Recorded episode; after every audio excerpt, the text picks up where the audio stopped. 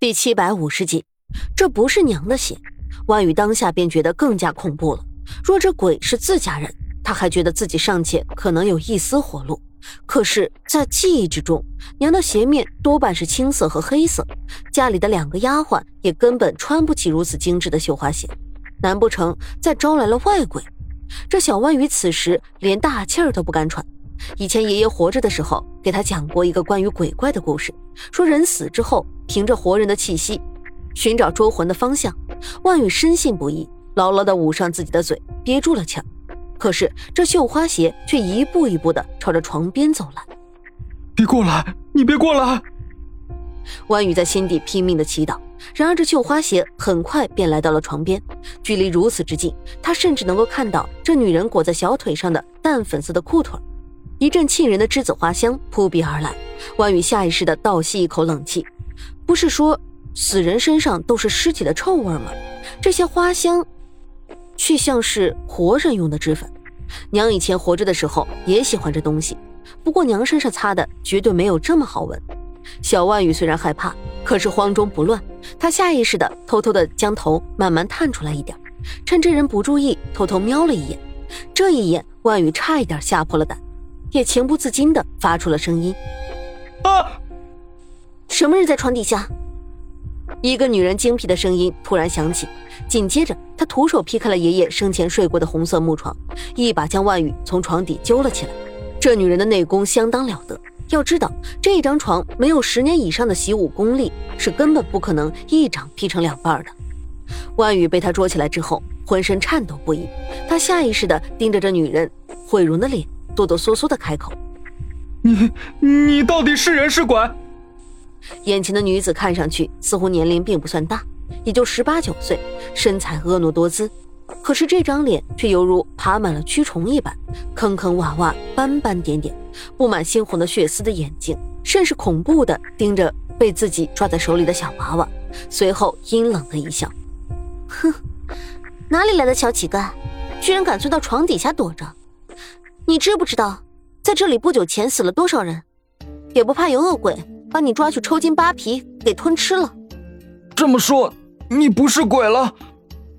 万宇被他揪住了脖子，喘息有些困难，结结巴巴的说道：“大姐姐，你赶紧放了我吧，我不是小乞丐，可你这样揪着我，我快喘不上气了。”或许觉得一个小孩子没有多少危险，又或许是这姑娘心肠并不坏，下意识的他伸开了手，万宇一屁股坐在了地上。说吧，你叫什么？姓什么？这镇上没有一家人我不认识。如果你敢撒谎，我今天就让你死在这里。这姑娘说到一个“死”字，似乎丝毫不在意。万宇下意识的倒吸一口冷气，这才看到姑娘腰间佩戴着。一把银光闪闪的锋利匕首，匕首的顶端还拴着一个浅色的香囊。想来方才万宇闻到的香味就是从这里飘出来的。看什么看？赶紧说！如果你敢撒谎，试试看！这姑娘嗖的一下抽出匕首，在万宇的眼前晃悠了两下，吓得他连忙向后猛地爬去，缩在角落里。我叫万宇，我是沈家的孩子。你骗鬼呢！姑娘皱起了眉头，一步一步走了过来，用匕首在万宇的衣服上划了两下，肉虽然没破，可是衣服却瞬间被划出了两道口子。万宇咬住了嘴唇，据理力争道：“我没有撒谎，没有骗你。你说你叫万宇，又怎么会是沈家的孩子？沈家在这镇上只有一家，便是沈炼。我听说他的儿媳妇刘子诺只给他生了孙女。”是这样，没错，我是他们家收养的孩子。收养，这么说，你是孤儿？这丑陋女子的语气突然柔软了几分，将匕首挂在腰间，一把将万羽从地上揪了起来，低声说：“告诉姐姐，你到底遇见了什么，才会失去所有亲人？还有，你怎么会出现在这儿？”我家里人都死了，这就是我的家。万宇用小脚跺了跺地面，眼泪也簌簌落了下来。今天是大年三十，我本来想着回来祭拜一下爹娘和爷爷，没想到就遇见了你。我打不过你，也不知道你是什么人，要杀要剐随你的便吧。不过我和你远日无冤，近日无仇，希望大姐姐你能高抬贵手，放我一条小命。好口才。这丑陋的女子看着万宇，微微笑了笑，说：“像你这般大小的男孩子，我倒是也杀过不少，没有一个能在临死的时候如此淡定。好好好，我不杀你，你小子如果长大，必定是一条好汉和了不起的大人物。”你在和谁说话，小师妹？门外一个男子的声音突然响起，这声音磁性而清脆，听上去年龄并不大。果然，话音刚落，推门走进来的便是一位天然美少年。这少年只一眼便让人过目不忘。只见他身穿着一套白色的紧身衣裤，腰间佩戴的是一把暴雨梨花刀，刀把上也有一个和丑陋女子一样香气四溢的香囊。想来他们是同一门派的江湖中人。和眼前的这年轻丑陋女子不同，少年的容貌绝美。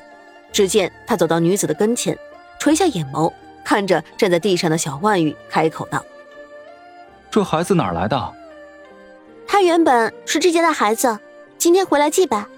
我看他年纪这么小，尚且还有孝心，而且是个孤儿，让我想起自己的出生。我们留他一条性命吧。这丑陋的女子微微一笑，言语之中带着一股暖意。小万宇暗自心想：娘经常和自己说，人不可貌相。